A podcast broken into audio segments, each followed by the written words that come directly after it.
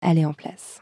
C'est la poudre. Tiens, on a découpé une femme en morceaux rue de la bienséance à deux pas du chat. Tiens, on a découpé une I am a feminist. Je vous obsède avec une constance Je ne me suis pas conduit d'une façon, me conforme à ce qu'on attend d'une jeune fille d'abord et d'une femme ensuite. I'm sorry that I didn't become the world's first black classic pianist. C'est enfermant pour tout le Le monde. droit de se regarder en face, le droit de se ramasser la Je crois gueule. qu'une femme qui existe dans son temps, à l'intérieur de son temps, n'a pas de quoi qu'elle marque Bienvenue. son entre subjectivité et révolution. La Boum. poudre. Hey, it's Ryan Reynolds, and I'm here with Keith, co star of my upcoming film, If, only in theaters, May 17th. Do you want to tell people the big news? All right, I'll do it. Sign up now and you'll get unlimited for $15 a month and six months of Paramount Plus Essential Plan on us. Mintmobile.com slash switch. Upfront payment of $45 equivalent to $15 per month. Unlimited over 40 gigabytes per month. Face lower speeds. Videos at 480p. Active Mint customers by 531.24 get six months of Paramount Plus Essential Plan. Auto renews after six months. Offer ends May 31st, 2024. Separate Paramount Plus registration required. Terms and conditions apply if rated PG. Je suis Lorraine Bastide et aujourd'hui, je reçois Judith Butler. Nous traversons un moment très difficile et devons nous assurer que le pouvoir de l'État en matière de santé publique ne tourne pas au pouvoir autoritaire, antidémocratique, qui cherche à discréditer et détruire les mouvements sociaux.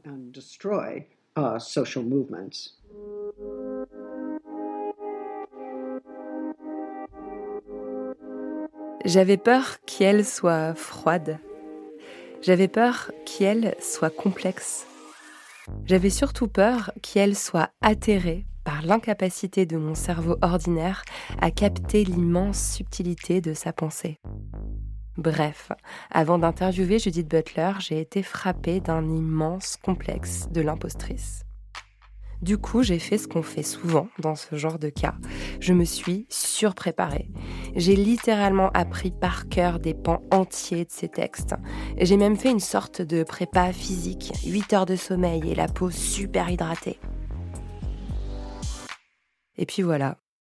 Non seulement Yel a été chaleureux et époustouflant de clarté, mais en plus, Yel a ri à mes blagues et a semblé trouver mes analyses plutôt dignes d'intérêt. Cette interview avec Judith Butler, au final, a été l'une des plus fluides, les plus joyeuses de l'histoire de la poudre. Je suis sûre qu'il y a une sorte de morale à tirer de tout ça, mais la philosophe, c'est pas moi. N'hésitez pas à me faire part de vos impressions après l'écoute, j'ai très envie de poursuivre cet échange avec vous. Ah oui, et c'est Elisabeth Lebovici, chercheuse, historienne et militante queer, qui double sa voix en français. Vous avez beaucoup de chance, vous savez. Avec Judith Butler, on a parlé de corps, de deuil et de Macron. Bonjour ou bonsoir à tous. Merci d'être ici avec nous. Judith Butler, c'est un immense plaisir de pouvoir discuter avec vous. Merci d'avoir accepté l'invitation. Merci également aux créatives pour l'énergie qu'elles mettent à organiser ces superbes événements en dépit des conditions actuelles. Judith Butler, vous êtes philosophe, professeur et chercheur à l'Université de Berkeley en Californie. Vous êtes célèbre partout dans le monde pour avoir apporté ce trouble dans le genre qui en a contrarié plus d'un, mais qui a aussi donné un souffle exceptionnel à la théorie féministe queer. Et nous vous en sommes très reconnaissants. Ce texte, vous l'avez écrit il y a 25 ans. Ça fait seulement 15 ans qu'il a été traduit en français. Depuis, votre approche s'est concentrée sur la résistance politique, les mouvements sociaux et plus récemment la théorie de la violence. Votre dernier ouvrage, Le pouvoir de la non-violence, n'est pas encore disponible en français. Votre pensée est connue pour être très sophistiquée et votre écriture parfois un peu complexe. Cependant, vous êtes continuellement cité, parfois de travers, par des milliers de fans et d'ennemis. Ce qui m'amène à ma première question. Judith Butler, vous sentez-vous comprise? Et si oui, par qui? Um, well, uh, thank you very much. Bon, merci beaucoup d'être là et merci de partager cette conversation avec moi. Je suis très honorée d'être ici, mais aussi triste de ne pas pouvoir être à Genève parmi vous pour discuter en personne.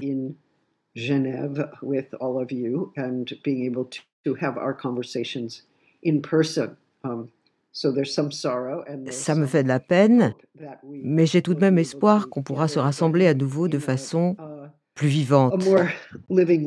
Um, Mais en ce moment, nous devons faire avec cette excellente connexion. Et c'est bien, c'est Um, très bien. Um, Ce livre, je l'ai écrit il y a 32 ans. 32 years ago and it Enfin, il a été publié en anglais fin um, 89, donc ça fait 1989. So I guess 31 ans. 31 years. I guess depending Enfin, Tout dépend de version la you version que have. vous avez. Oui, j'avais une édition de 95, mais j'imagine que vous étiez déjà en train de travailler dessus depuis. euh, Oui, oui, oui, il y a eu même une autre édition, je crois. J'ai moi-même du mal à suivre. En tout cas, une chose est sûre, il est arrivé en France en 2005, ce qui semble... Yes. Oui, remember. Je me souviens, euh, uh, j'ai travaillé de près avec la traductrice Cynthia Krauss. Ça a été un grand moment. uh, Cynthia Krauss, and that was. uh, Vous savez. Je me posais souvent cette question qui me comprend, qui ne me comprend pas Et dès que je voyais une interprétation, ça me mettait en colère et je n'avais qu'une envie, c'était de m'empresser de la corriger. Mais c'est pas ce que j'ai dit, ou c'est pas ce que je voulais dire. Mais après un certain temps, j'ai accepté le fait que le texte donne naissance à des idées uh, qui ne sont pas exactement celles que j'avais prévues. That may or may not be the ones I intended. Et Especially en particulier quand elles into passent dans une another autre langue. Elles entrent en résonance avec de with nouveaux concepts et de nouvelles préoccupations en concerns, changeant de pays ou de région et deviennent indépendantes. um, Donc, à la fin, So, le texte ne the m'appartient text plus vraiment. longer really belongs to me. And once I accepted that, I became much Ça m'a more Et puis, j'ai commencé à m'y intéresser, oh, à me demander quel sens mon texte prend-il en Suisse? Quel sens prend-il en France ou en Chine? Ou comment est-il reçu? Qu'est-ce qu'on comprend? C'est là que vous apprenez qu'il est possible ou impossible de traduire un certain nombre de termes comme gender. Par exemple, dans des pays francophones, dans les premiers moments de la réception de troubles dans le genre, of les gens disaient Vous ne pouvez pas utiliser le "You mot genre comme ça. Ça n'est pas grammaticalement correct, ce n'est pas français, ce n'est it's pas suisse. Ça ne passe pas dans notre langue, ça nous dérange. Donc, so it was a, it ça a été un nouveau défi. challenge, um, Mais uh, but c'était it was intéressant pour interesting moi for de me to comprendre le understand pourquoi. Pourquoi c'est so si difficult? difficile? What is it about French or en, en français, French pour la culture française, la culture Swiss suisse, culture? j'ai été I, attaqué par des membres de attacked l'extrême by droite suisse qui sont venus me trouver pour me dire que j'étais le diable en personne. Il a fallu que je me renseigne un peu sur les a formes de little bit about conservatisme chrétien of en Suisse pour comprendre ce qui pouvait um, mettre in ces gens dans ces uh, états-là. that would be that would make people so upset.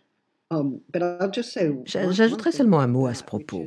um, Je ne m'étais pas rendu compte qu'en disant que le genre était performatif, performative, that it's que nous l'incarnons en public tous les jours, qu'il acquiert un sens selon l'époque et le lieu ou qu'il peut changer avec l'histoire, qu'il peut apparaître sous de nouvelles formes, je ne me rendais pas compte que j'attaquais une loi divine qui régissait la définition de l'homme et de la femme, des relations et du mariage dans le cadre hétérosexuel.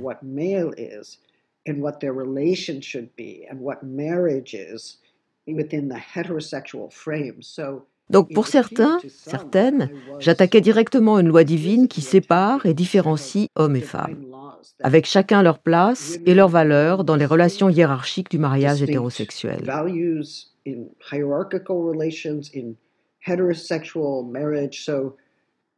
Au bout d'un moment, il m'a même semblé que le terme genre était tenu pour responsable des mouvements féministes, des mouvements pour la liberté de procréer, pour les familles homoparentales, pour um, les droits trans et de tout un tas uh, d'autres mouvements sociaux qui um, mettaient à mal l'image de la famille et l'autorité de l'Église. of social movements that were destabilizing of the family or of the authority of the church. So that Ça m'a surpris, uh, mais j'ai aussi but I beaucoup learned a appris grâce à ça.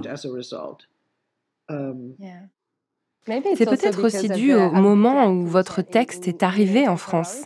C'était quelques années avant les débats autour du mariage pour tous à l'Assemblée nationale et les opposants à cette loi utilisaient la théorie du genre, entre guillemets, ainsi que votre nom, comme quelque chose d'effrayant, comme si le monde allait s'effondrer parce que c'était la fin de la binarité. Donc le moment où vous avez écrit était différent du moment où vous avez été reçu et lu. Oui, mais c'est toujours comme ça. Chaque fois qu'il est traduit, le livre s'intègre dans une histoire politique et sociale différente et il prend un sens que je n'aurais jamais pu anticiper. Et plutôt que de m'inquiéter du fait que le livre n'est pas compris comme je le veux, je trouve le phénomène intéressant. En ce moment, bien sûr, je réfléchis beaucoup à la question du genre et de la traduction, car c'est la seule façon de comprendre ce qui est arrivé à mon livre et même parfois à mon nom. Pour revenir aux relations entre les temps présents et vos textes, je voudrais parler de la situation actuelle. Le coronavirus a démontré clairement que certaines vies valaient plus que d'autres. Ça a été observé dans beaucoup de pays, pas en France, hein, parce qu'en France, on ne voit pas les couleurs, donc on ne fait pas de statistiques ethniques. Mais on sait que le virus a été plus virulent pour les personnes non blanches à cause de nombreux facteurs, notamment l'accès aux soins et le fait qu'il y a une majorité de personnes non blanches parmi les travailleuses essentielles qui n'ont pas été confinées. Le virus a aussi affecté les personnes en situation de handicap dont les conditions de vie ont empiré et les pauvres qui se sont appauvris. En France, nous venons d'atteindre un record de pauvreté, 10 millions de personnes sur 60 millions d'habitants. Pour résumer, il semblerait que pour les gouvernements libéraux et pour l'opinion publique, il est évident que des gens vont mourir à cause de cette crise, mais tant que les marchés sont en bonne santé, il n'y a pas de problème. Quelle ironie. Ça me rappelle une théorie que vous avez développée ces dix dernières années. Vous mettez l'accent sur le fait que certaines vies sont dignes d'être pleurées, pour traduire le terme grievable que vous utilisez et qu'il est très difficile de rendre en français. Et d'autres euh, ne le sont pas. Certaines vies doivent être protégées parce qu'elles ont de la valeur et d'autres sont abandonnées et s'éteignent. Alors quand vous avez vu les événements de l'an passé, avez-vous eu envie de dire, excusez-moi le cynisme, mais je vous l'avais bien dit Um, non. Je pense que ma réaction a plutôt d'être triste. Bien sûr, j'imagine. J'étais très touchée. J'ai pas envie d'avoir raison sur ce point.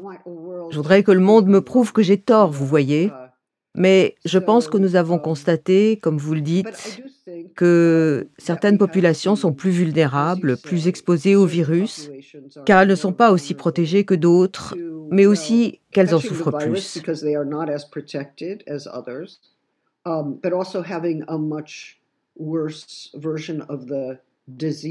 Et troisièmement, qu'elles ont plus de risques d'en mourir.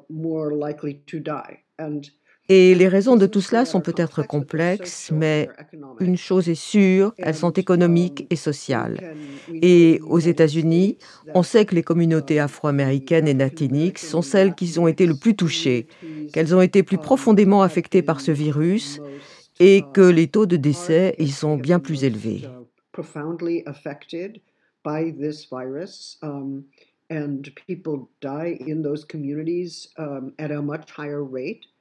Et les inégalités sociales accumulées se voient très clairement dans ces statistiques parce que, eh bien, aux États-Unis, apparemment, nous ne considérons pas la santé comme un droit humain.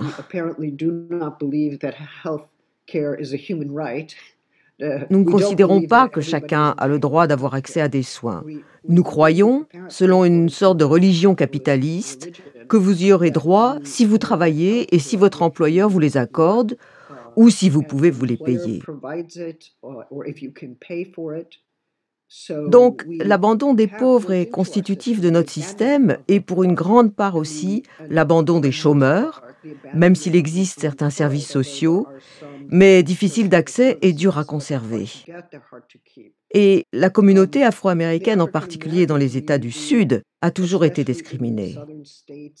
Lorsqu'elle se rend dans des établissements de santé, soit on ne la laisse pas entrer, soit on ne la soigne pas de la même façon.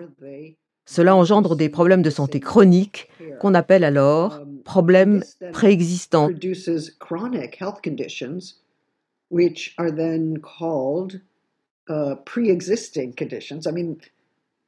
C'est-à-dire des maladies qui se sont développées avec le temps et qu'on appelle pourtant préexistantes. Et puis, bien sûr, on voit les taux de mortalité augmenter. Donc la question votre question, c'est comment comprend-on le fait qu'il y ait des gens traités de la sorte?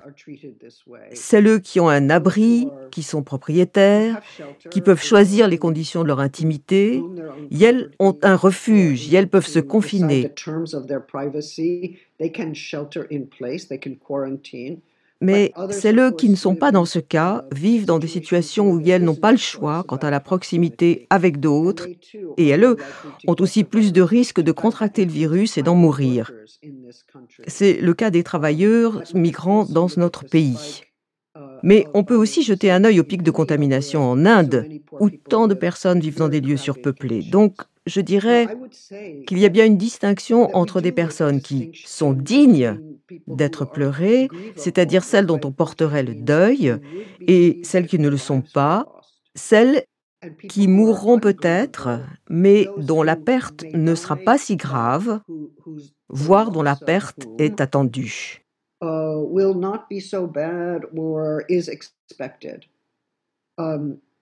En particulier dans le cas des travailleuses migrants, des personnes incarcérées ou en situation de handicap, il existe probablement, et c'est cruel mais fréquent, un présupposé qui veut que ces personnes vont mourir. Elles mourront d'une mort prématurée de toute façon. C'est ce à quoi on s'attend. Les travailleuses peuvent être remplacées, les incarcérés ne méritent pas de vivre. On, rencontre souvent ces postures et elles laissent entendre que la valeur de la vie de ces personnes-là n'est pas égale à celle d'autres vies. Que si on venait à les perdre, elles ne seraient pas regrettées, ça n'aurait pas d'importance.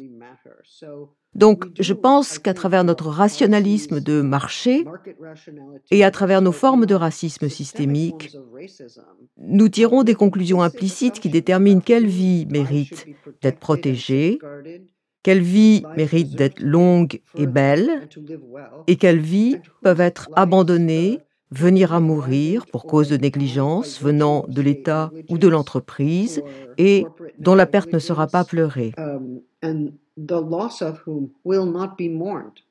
Donc, pour moi, la distinction entre ce qui est digne d'être pleuré et qui ne l'est pas est une forme importante d'inégalité sociale.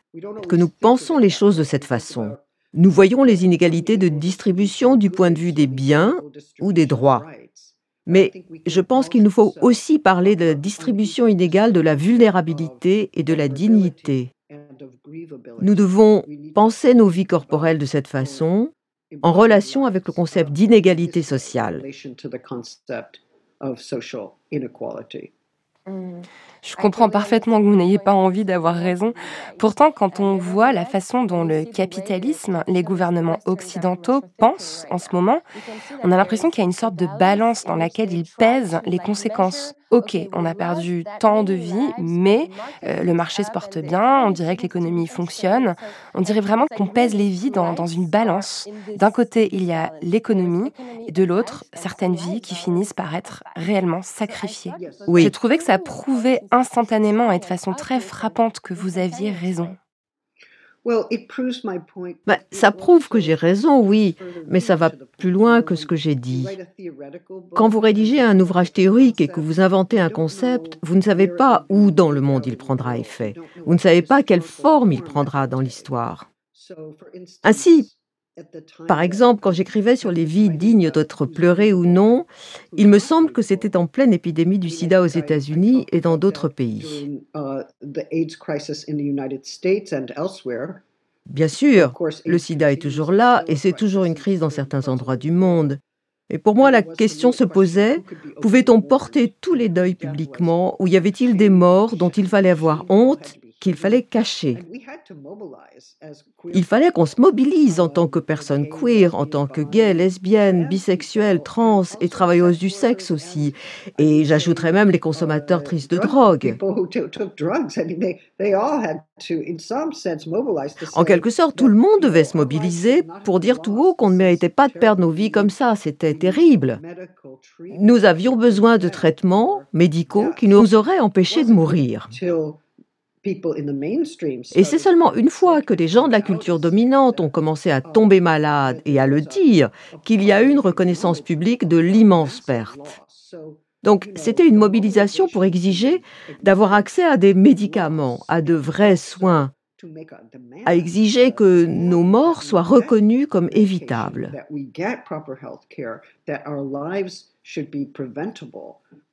Tout ça allait ensemble, notre peine, notre colère.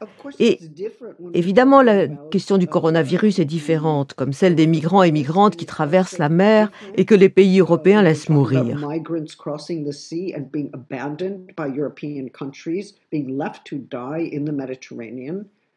C'est différent, et, et pourtant c'est évident que celles qu'on laisse mourir, anonymes, sans les compter, sont considérées comme indignes d'être pleurées.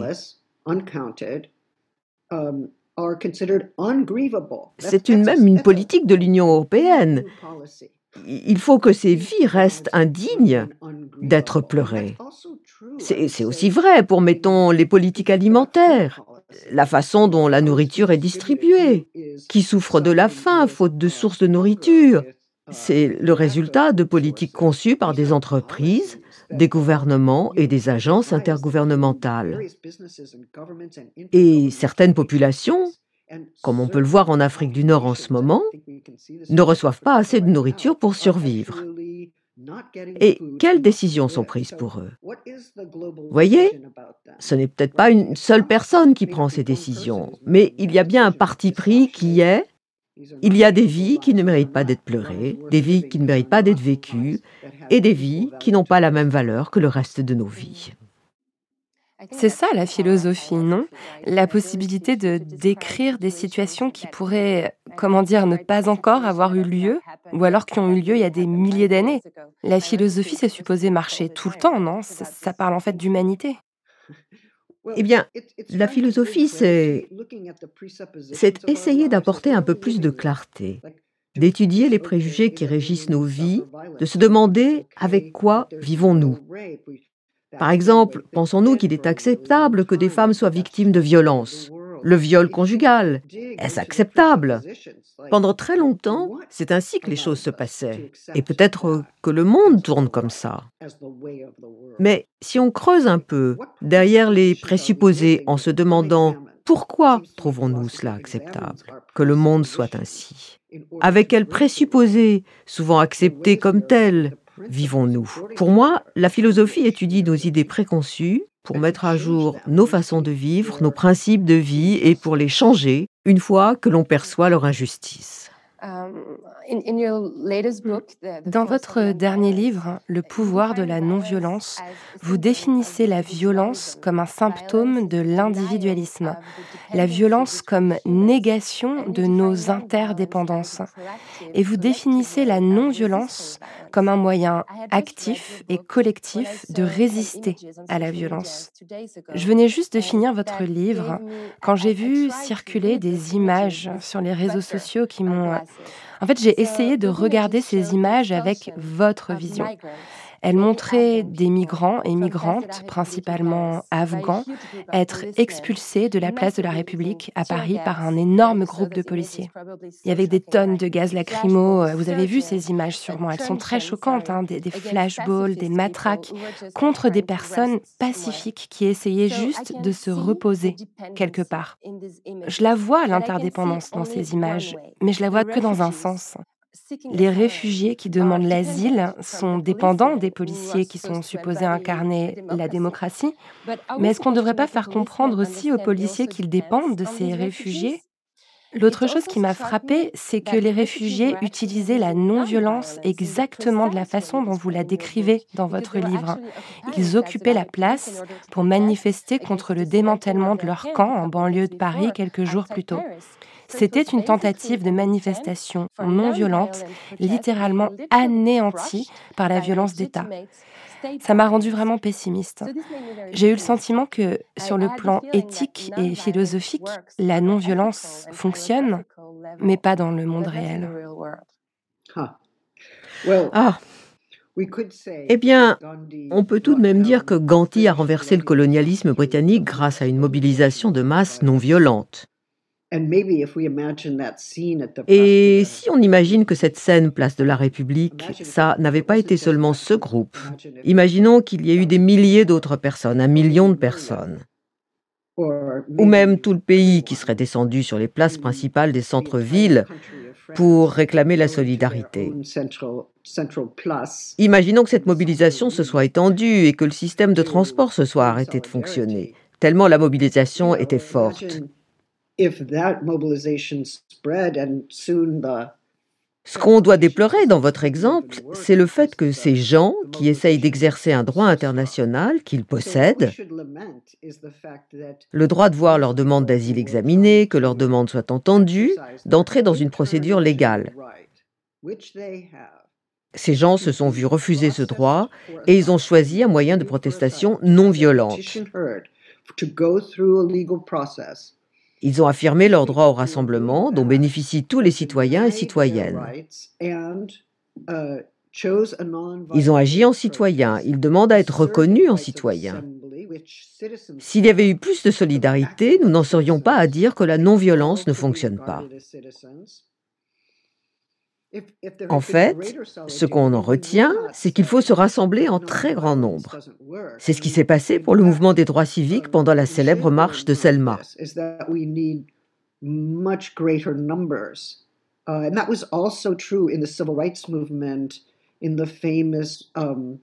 De plus en plus de gens se sont joints à cette marche, certains ont été brutalisés par la police, et pourtant toujours plus de personnes sont venues jusqu'à ce que la manifestation se répande à toutes les villes importantes.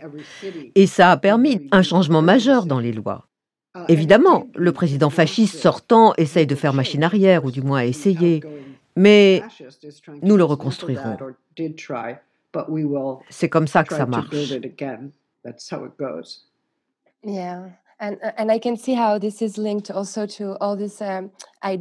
Oui, et on voit bien comme tout ceci est lié à vos idées sur les espaces de représentation que vous avez développés dans d'autres textes. Vous avez analysé certains mouvements sociaux comme Occupy Wall Street ou le printemps arabe en 2011. Je me demandais si ces temps étranges que nous vivons, qui nous maintiennent éloignés de l'espace public et qui rendent donc difficile pour nos corps de descendre dans la rue, est-ce que ça vous inquiète?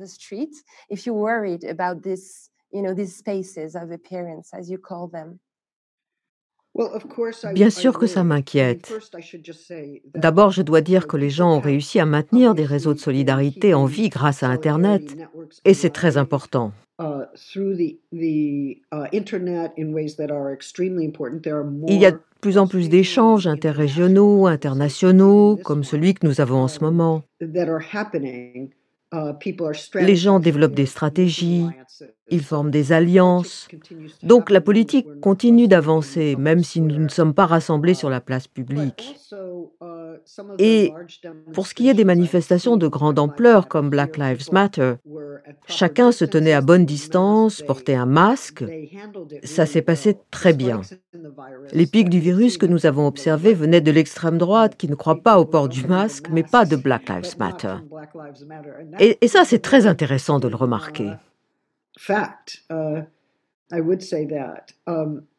Mais il y a un autre problème dont vous avez parlé dans votre précédente question. Um, que se passe-t-il lorsqu'un groupe se rassemble, même avec toutes les mesures de sécurité, et que le gouvernement déclare que c'est un problème de santé publique, il faut, que, il faut le disperser pour cette raison La santé publique prend le dessus sur les droits.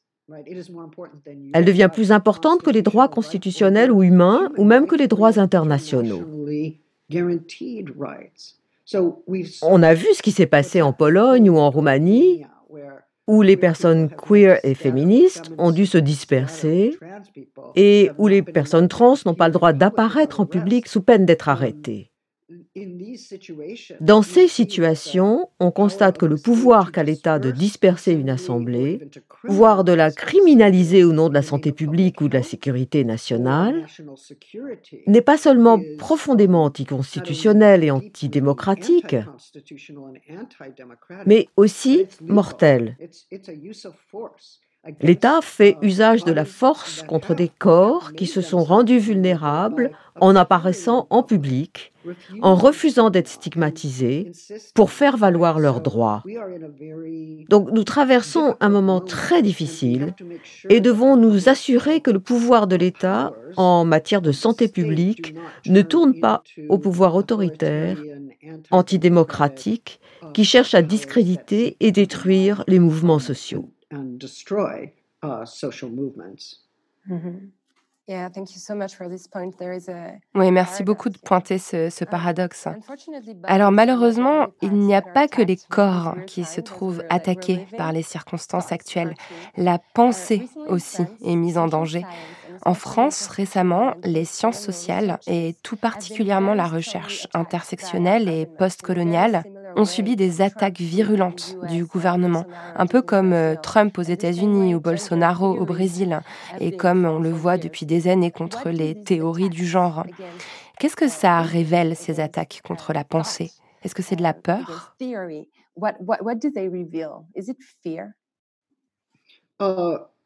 Eh bien oui, je pense que c'est de la peur. Si on, étudie la question sur un plan psychologique ou à travers le prisme de la psychologie sociale, on verra qu'il y a une peur immense et une haine immense aussi. Et quand on pense phobie, on pense tout de suite à l'homophobie ou à la transphobie, des formes de peur et de haine mises ensemble. Et je crois que des gens comme Bolsonaro et leurs suiveurs ouvertement homophobes ne, ne, font pas que détester les gays, les lesbiennes, les trans, les personnes bi ou non binaires. Ils veulent aussi revenir sur les progrès réalisés par le mouvement féministe. Ils veulent revenir sur les droits humains accordés aux gays et aux lesbiennes. Ils veulent s'assurer que la famille reste hétérosexuelle et hétéronormée. Ils veulent s'assurer que les femmes célibataires ne pourront jamais adopter, ni les hommes célibataires d'ailleurs. Ils veulent priver les trans de leurs droits.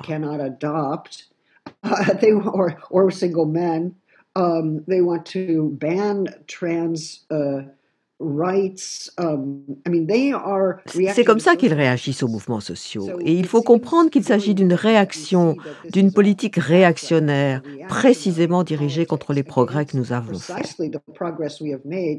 En ce moment, par exemple, tous les yeux d'Amérique latine sont tournés vers la Constitution argentine, n'est-ce pas? Qui comprend maintenant une loi sur l'identité de genre, ou vers Ni Una Menos, qui a fait descendre des milliers de féministes dans la rue, au point où la police s'est faite chasser.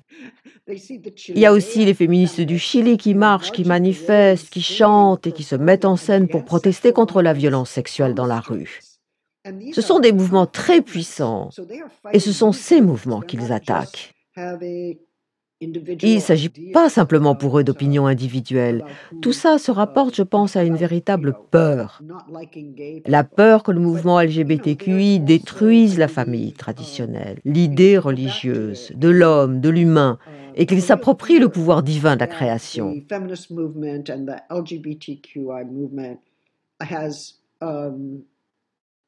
de, will destroy the traditional family or will destroy um, the divine idea of man, of the human. Et si on continue d'insister pour créer ce que nous sommes, c'est-à-dire ce qu'ils pensent être un de nos objectifs, si on continue d'insister pour obtenir une autonomie radicale dans le choix de la nature de nos vies, dans le déroulement de nos vies, alors on exerce une forme de liberté qu'ils pensent ne pas appartenir aux humains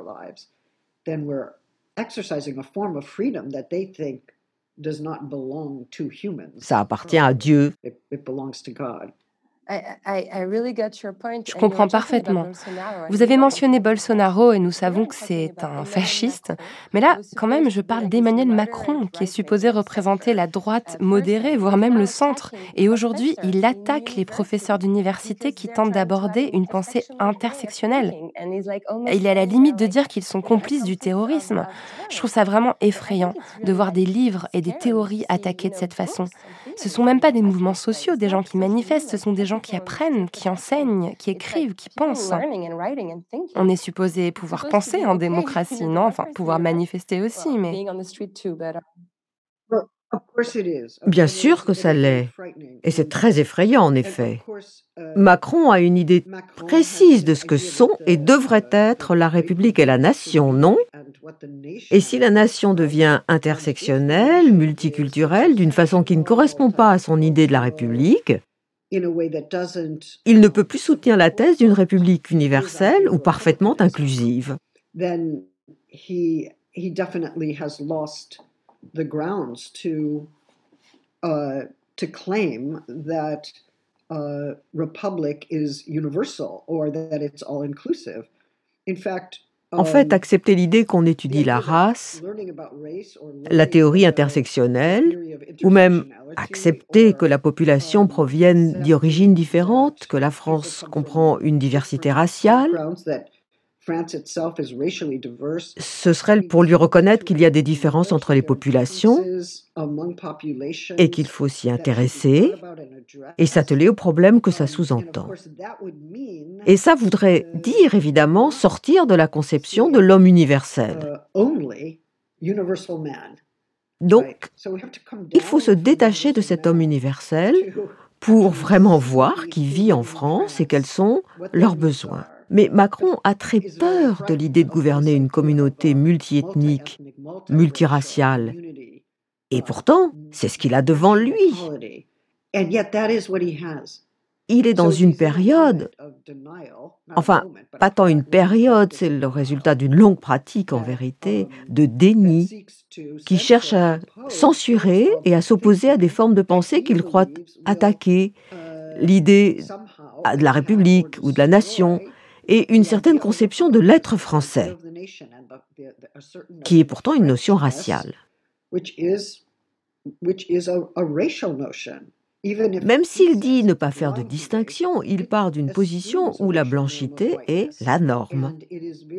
Et ça n'a rien à voir avec les communautés de migrants qui vivent aujourd'hui partout en France, ou même les communautés non blanches qui vivent en France depuis des dizaines d'années, si ce n'est des siècles.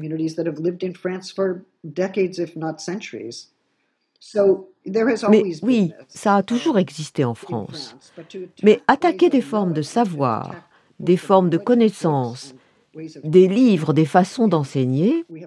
Et on l'a vu aussi, l'enseignement du genre est devenu polémique, pour des raisons similaires. À ma connaissance, Macron s'en est pas pris au genre, mais sa stratégie n'est pas très différente de celle de l'extrême droite. C'est la même chose chez nous, pour le fasciste sortant qui a cherché à interdire la théorie critique de la race parce qu'il la trouvait clivante.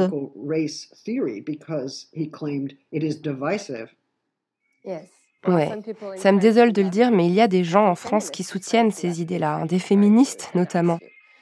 J'apprécie le fait que vous parliez de déni. C'est exactement ça. Et je suis contente que vous mentionniez le genre parce que pour finir cette conversation, j'avais envie de vous emmener dans cette direction. Déjà, je voulais vous remercier pour votre travail avec Teresa de Loretis et d'autres. Vous avez vraiment précisé et complexifié la pensée féministe ces 20 dernières années. Aujourd'hui, le militantisme trans se fait de plus en plus entendre au point de sérieusement mettre à mal quelques autrices transphobes, mais ignorons-les. Selon vous, Judith Butler, est-ce que la catégorie femme est toujours pertinente pour le féminisme? Oh, oh eh bien, je crois que la catégorie femme est un sujet qui mérite d'être abordé. Oui. Mais si vous me demandez s'il faut être une femme pour être féministe, en revanche, je vous répondrai que non. Il me semble que le féminisme, depuis ses débuts, demande l'égalité pour les femmes du point de vue juridique, social, demande que les femmes puissent se déplacer librement, exercer la profession de leur choix et aimer des personnes qu'elles veulent aimer, sans risquer la sanction, l'exclusion. Donc, le féminisme a toujours été une question d'égalité, de liberté et de justice. Mais c'est aussi une réflexion sur ce que signifie être une femme. Puisqu'il pose ces questions, si je suis une femme, dois-je vivre d'une certaine manière? Dois-je aimer d'une certaine manière? Dois-je rester dans le moule social de la famille?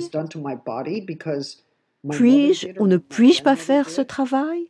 Dois-je accepter la violence infligée à mon corps parce que ma mère et ma grand-mère l'ont accepté ou parce que j'ai vu d'autres femmes accepter ce traitement?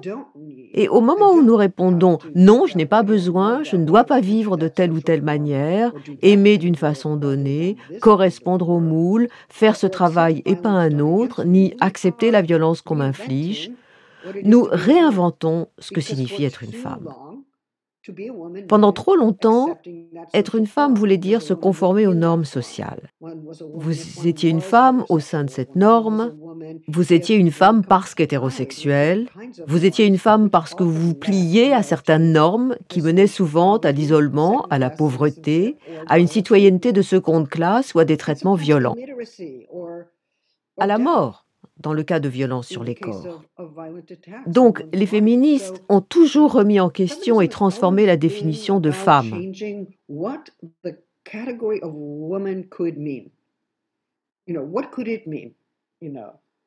Vous savez, l'essence que ça peut prendre dans le sport, dans la vie, dans différents métiers, mais aussi dans la famille ou dans les relations. Un homme va faire une remarque. Tiens, tu ne te comportes pas comme une femme quand tu parles comme ça. Et aujourd'hui, beaucoup de femmes peuvent répondre que si, c'est comme ça que parlent les femmes. Et par là, elles réinventent ce qu'est la catégorie femme. Donc il faut considérer cette catégorie comme historique.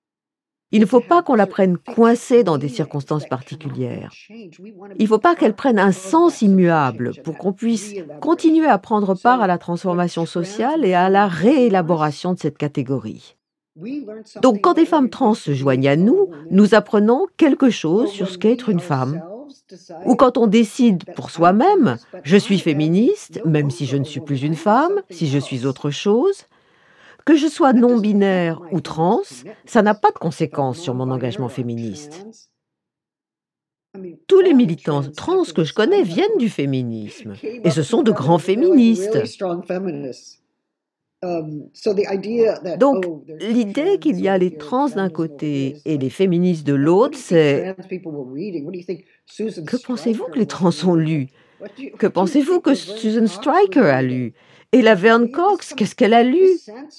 Ce sentiment de liberté, de pouvoir penser de manière plus complexe que c'est être une femme ou un homme ou toute autre chose, ça vient du féminisme.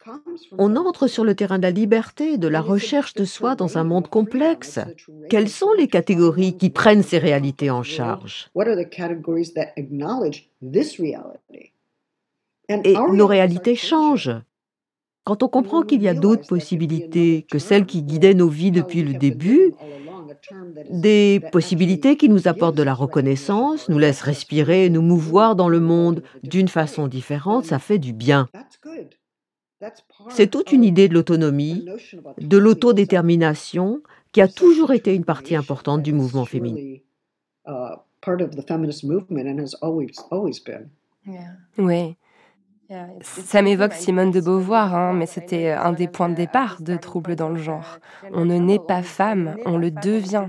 Et nous sommes encore en train de le devenir, en changeant le monde à chaque instant. Et ça continue. Oui. Mais si je peux réagir rapidement. Certaines personnes critiquent ce point de vue en disant que nous dénigrons le corps. Mais c'est pas le I cas. mean, there's an anatomical body, there's a biological body, there's an Il y a bien un corps anatomique, un corps biologique, endocrinologique, des menstruations pour certains et certaines, des transformations hormonales pour d'autres. Tout ça est lié au sexe, à des réalités biologiques et endocrinologiques. Et personne ne le nie. Mais si on suit Beauvoir, aucune de ces réalités ne nous dicte une façon de vivre ou d'aimer, ni impose une forme d'existence sociale, ou ne décide qui sont nos familles, ou de comment nous devons changer le monde. Rien ne nous est imposé. Nous ne pouvons pas déduire qui nous sommes socialement du simple fait que nous sommes nés avec certaines caractéristiques anatomiques ou même chromosomiques qui nous catégorisent comme filles ou garçons pour le monde médical. Il y a assignation, et même ce moment de l'assignation, c'est une pratique sociale en soi. L'assignation de sexe est une pratique sociale. Nous naissons dans ce monde, dans un corps matériel, et quelqu'un, un médecin, nous soulève plein d'espoir pour déterminer si... Et c'est là que commence la pratique sociale. Donc ce n'est pas que la soi-disant matérialité de nos corps est créée ou niée par le genre. C'est plutôt que cette matérialité prend un certain sens dans un contexte de pratique sociale donné et nous pouvons y prendre part ou non. Oui, ça me rappelle les travaux de Cynthia Kraus, qui a démontré tout ça de façon limpide. D'ailleurs, c'est elle qui a traduit Trouble dans le genre en français. Oh, J'ai beaucoup appris grâce à elle. Et pas seulement sur le plan scientifique, elle m'a aussi permis de réfléchir plus clairement à certaines de ces questions. Oui, elle est vraiment. Elle m'a beaucoup marqué aussi quand je l'ai lue pour la première fois. En 1995, pendant les années 90, quand vous avez écrit Trouble dans le genre, vous observiez l'échec du féminisme. Et je vous cite. Diriez-vous que le féminisme aujourd'hui est un succès, ou du moins a progressé en 2020 Vous savez, je pense que les mouvements sociaux comme le féminisme passent par des vagues. Et tout dépend de quelle région du monde vous observez. Étant donné que je pensais au féminisme des années 80 à ce moment-là, à la fin des années 80, il y avait beaucoup plus de tensions entre les activistes gays et lesbiennes et les féministes. Un peu comme les tensions qu'on observe entre certaines féministes et les militants et militantes trans en ce moment. Je n'aimais pas le présupposé hétérosexuel imposé dans de nombreux livres et enseignements féministes. C'était comme si on ne pouvait pas admettre les problématiques gays, lesbiennes et queer. Mais Aujourd'hui, le mouvement féministe me rend optimiste. Je pourrais prendre comme exemple les branches du mouvement qui se sont répandues dans le monde, comme la grève féministe, les différentes modalités de rassemblement et de manifestation créées par Ni Una Menos, qui a initié une sorte de vague en Espagne et en Italie.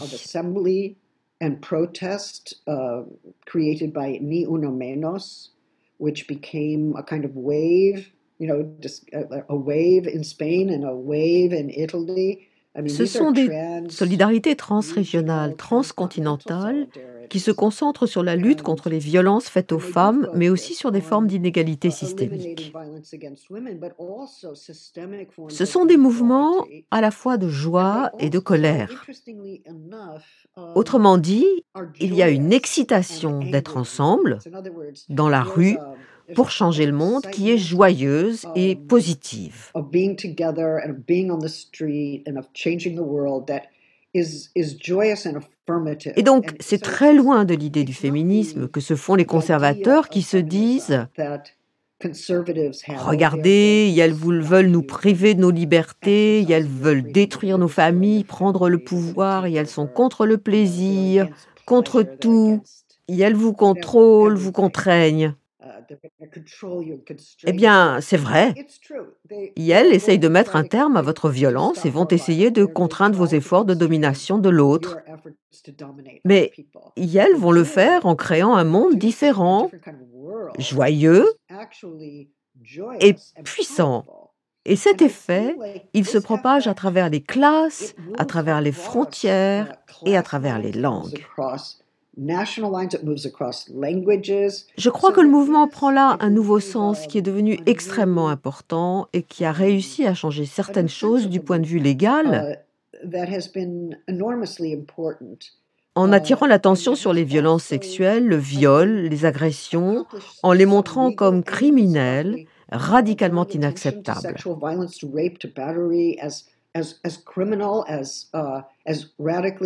Mais ce n'est pas non plus un féminisme carcéral. C'est un féminisme qui cherche réellement à changer les conditions sociales de travail et les définitions de l'espace public et de l'espace privé, produisant des formes de solidarité que je n'aurais jamais pu prévoir.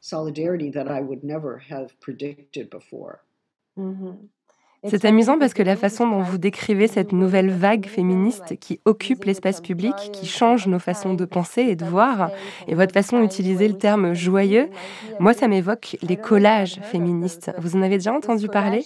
Il y en a derrière moi là dans le studio, euh, des collages réalisés par le groupe Collage féministe de Genève cette nuit. Le principe c'est d'afficher des slogans féministes sur les murs pour que tout le monde puisse les voir, mais aussi de sortir dans la rue la nuit absolument magnifique, à mon avis. Je pense qu'elles seront très heureuses d'entendre ça. J'aime ça. J'aime tout ça. Uh, Récemment, une penseuse française que j'admire beaucoup, Françoise Vergès, je ne sais pas si vous avez entendu parler d'elle. Oui, oui, bien sûr, oui. Elle vient d'écrire un livre sur euh, la théorie féministe de la violence. Et c'est amusant parce que je l'ai reçu pile la semaine où je travaillais sur votre propre théorie de la violence. Du coup, j'ai essayé de comparer. Alors, il y avait beaucoup de références en commun, euh, comme euh, Franz Fanon ou Angela Davis, bien sûr. Et à la fin du livre, elle dit quelque chose que j'ai adoré. Elle écrit Une réponse féministe et décoloniale à la violence d'État pourrait être le droit au repos, le droit à la tranquillité, le droit de se rêver une vie paisible. Et je me suis dit que ça vous plairait. Oui, en effet, ça fait longtemps que je connais Françoise et et j'ai aussi beaucoup appris d'elle. Ses premiers écrits universitaires sur Fanon ont été très importants pour moi. Elle a aussi une lecture historique et philosophique du féminisme noir et du projet décolonial très importante et de laquelle nous avons tous des choses à apprendre.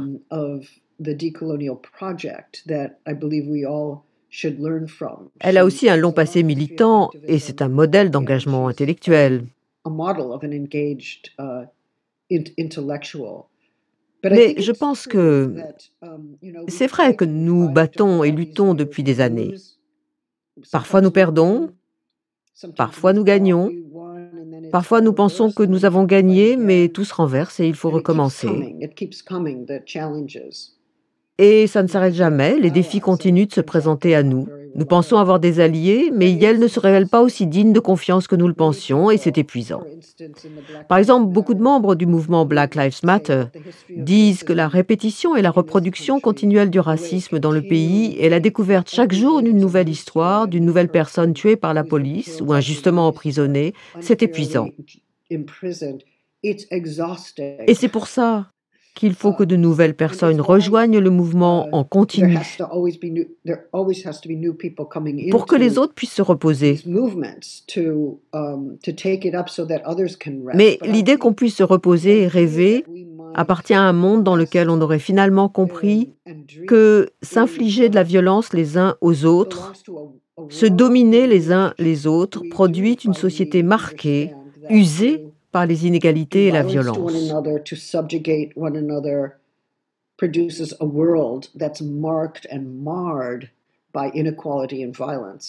Une vie plus créative, plus saine du point de vue somatique et psychique pourra seulement émerger quand ces luttes ne seront plus nécessaires parce que l'égalité radicale sera institutionnalisée et acceptée. Quand on comprendra que ce qui peut arriver à un ou une migrante peut m'arriver à moi, la police baissera les armes et les gens seront libres de rentrer chez eux, dans un vrai chez-soi, à un prix abordable et avec le chauffage. and that has heat. um, Voilà. so, you know, I Et think there is bien sûr, to that. And of course, Vergès est une penseuse, elle l'a toujours été. Donc elle lutte, mais elle a aussi besoin de temps pour penser. Marx le disait aussi, qu'en tant qu'humains et humaines, nous avons besoin de temps pour trouver notre nourriture et de temps pour se reposer, lire, travailler, se mobiliser. To to live in repose, to read, to work, to mobilize. Mais ce serait s'épuiser et se rendre inefficace de toujours lutter, simplement um, lutter. inoperative if we are always fighting. if we Donc, c'est une des raisons pour lesquelles il faut qu'il y ait de For la joie. Um, La joie nous aide à régénérer nos vies émotionnelles, nos vies incarnées, et nous aide à nous rappeler pourquoi nous sommes là.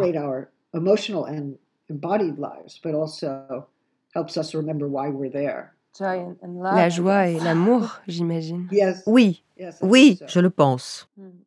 And, you know, love, yes, L'amour, oui, mais il y a aussi des conflits inhérents aux mouvements sociaux, those conflicts because et, et je pense qu'il faut les conserver parce que euh, c'est un lieu d'apprentissage, ces conflits. on a single point of Il ne view faut that, surtout pas adopter uh, un unique point de vue qui écraserait les conflits conflicts existants. that do exist. Um, La seule façon pour les Blancs et les Blanches d'en apprendre sur le racisme, uh, racism is c'est by par la confrontation, et c'est dur, And that can be hard, mais c'est une but bonne difficulté. Le genre de difficulté qui mène au changement. Oui, j'ai eu un échange passionnant il y a quelques jours avec Loretta Ross sur euh, la possibilité d'inviter les gens plutôt que de les confronter et comme ça pourrait rendre le monde Oui. meilleur. C'est amusant parce que quand je vous ai parlé de ce droit au repos, ce qui semble en fait un droit tout simple, vous avez répondu en parlant d'utopie. Vous avez dit que nous pourrions nous reposer quand nous aurions atteint l'égalité. Il y a peu de temps, j'ai écrit un livre et j'ai pas réussi à le terminer autrement qu'en disant qu'il allait falloir transformer le système de fond en comble. C'est la seule conclusion à laquelle j'ai pu parvenir. Et depuis que je l'ai écrit, les gens me demandent comment fait-on la révolution? Mais moi, j'en sais rien. Je suis simplement journaliste. Je suis arrivée à cette conclusion, mais, mais j'en sais pas plus. Alors, je vais me permettre de vous renvoyer la question. Savez-vous comment on fait cette révolution? Comment on atteint l'objectif? Excusez-moi, je sais que c'est pas une question facile. Eh bien, um, je pense qu'il y a des termes clés pour I l'action révolutionnaire, some key terms for et que l'un revolutionary d'entre eux, action, and one c'est of la them is grève. Autrement dit, arrêter le mécanisme de reproduction qu'on prend pour naturel et qui conserve notre monde dans l'état dans lequel il se trouve. current form. Et la grève peut prendre beaucoup de formes différentes. Uh, Le refus du travail domestique, le refus de la violence, le refus de travailler sans être payé en conséquence uh, ou to sans véritable protection. Je pense aussi que nous devons, en particulier dès que nous serons sortis de la pandémie, That trouver de nouvelles façons de nous rassembler, pas seulement en public, mais à la façon des parlements de rue argentins où on débat de politique de façon assembling organisée. like the Argentinian street parliaments, where we debate political views as part of our assembly. On manifeste, mais on débat aussi, on pratique une démocratie radicale. C'est très Um, très important. Je pense aussi qu'il faut des représentants et des représentantes élus qui pourront défendre ces idées devant les instances gouvernementales. Mais je ne crois pas en revanche que le changement révolutionnaire advienne uniquement par le pouvoir électoral. Il doit advenir par l'intensification des mouvements sociaux. Et d'une certaine movements. façon, Um, dans certaines régions du monde, le mouvement féministe s'est montré plus in inclusif, très attentif aux questions de um, race, de transidentité, de pauvreté ou de classe.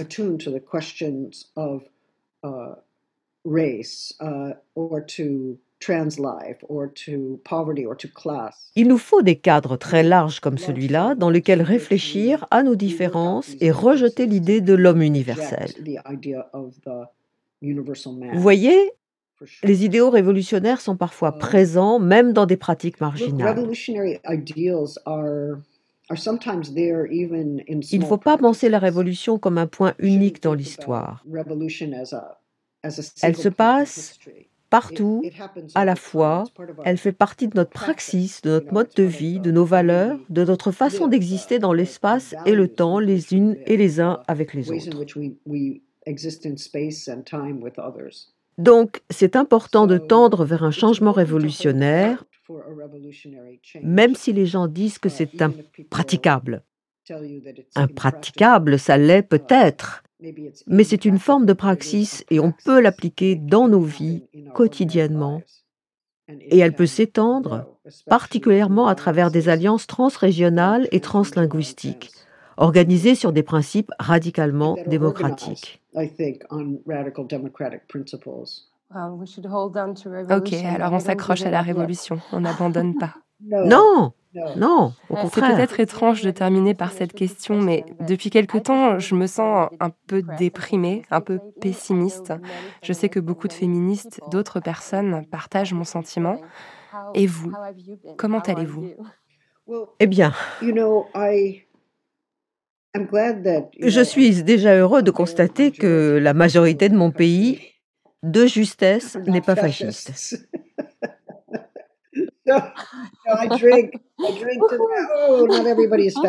Tout le monde n'est pas fasciste, c'est déjà ça.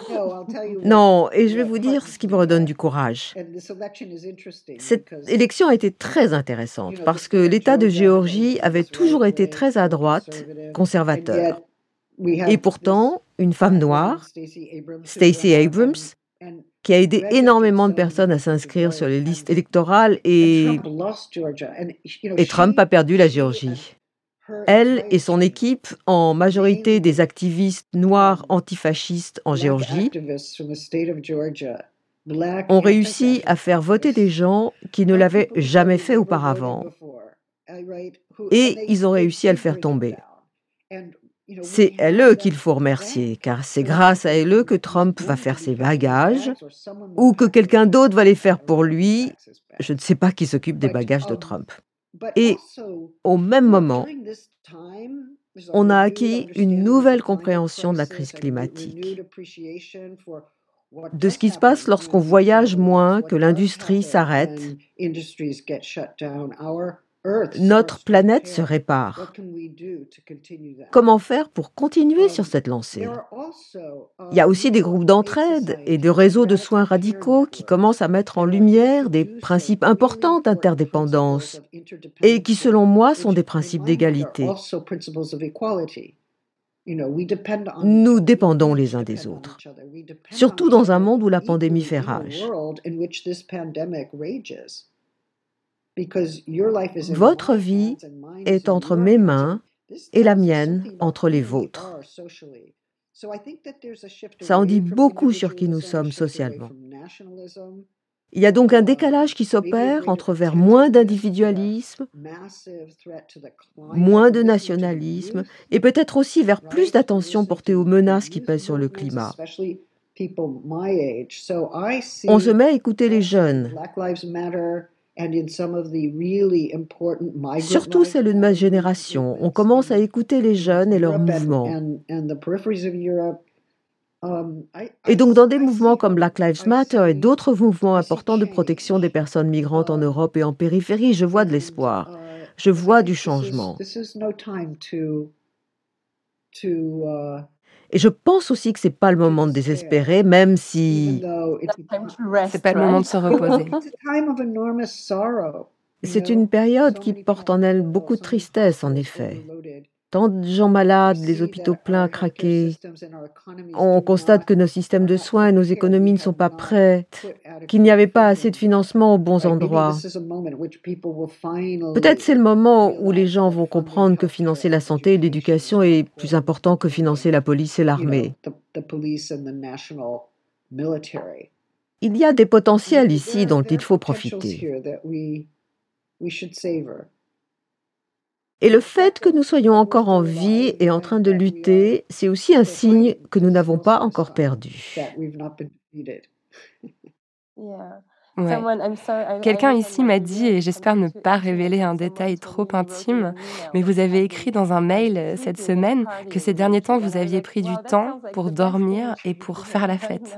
Et j'ai pensé, mais c'est la meilleure chose à faire, en fait. Il faut vivre sans se laisser submerger par le désespoir parce que, je sais pas, ces derniers temps, j'ai pas beaucoup dormi, j'ai beaucoup pleuré et ça fait pas vraiment avancer les choses.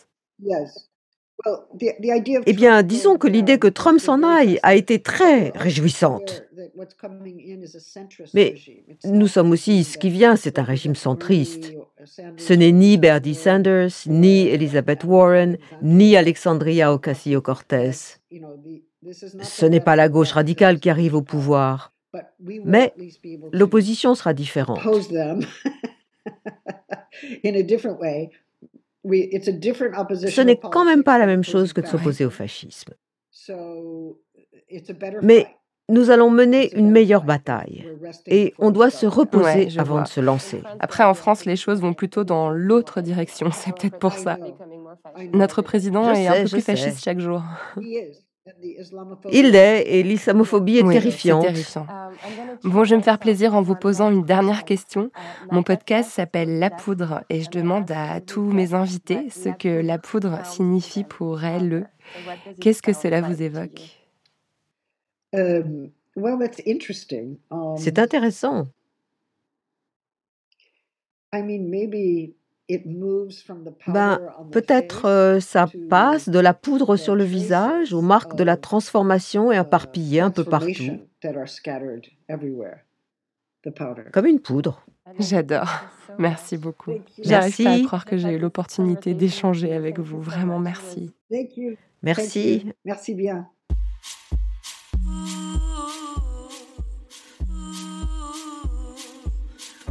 Merci à Judith Butler d'être venue faire parler la poudre avec moi.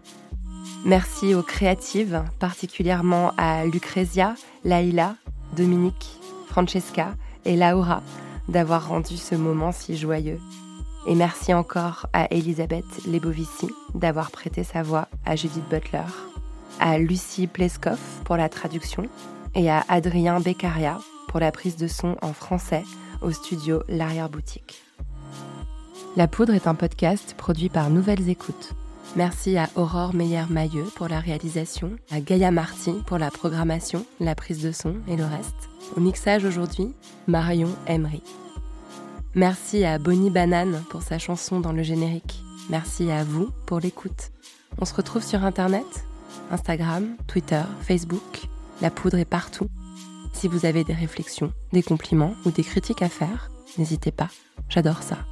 Ah, j'allais oublier, pour lire les mêmes livres que moi, allez sur le site La Poudre Lit. Vous connaissez la suite, prenez soin de vous et continuez de faire parler la poudre.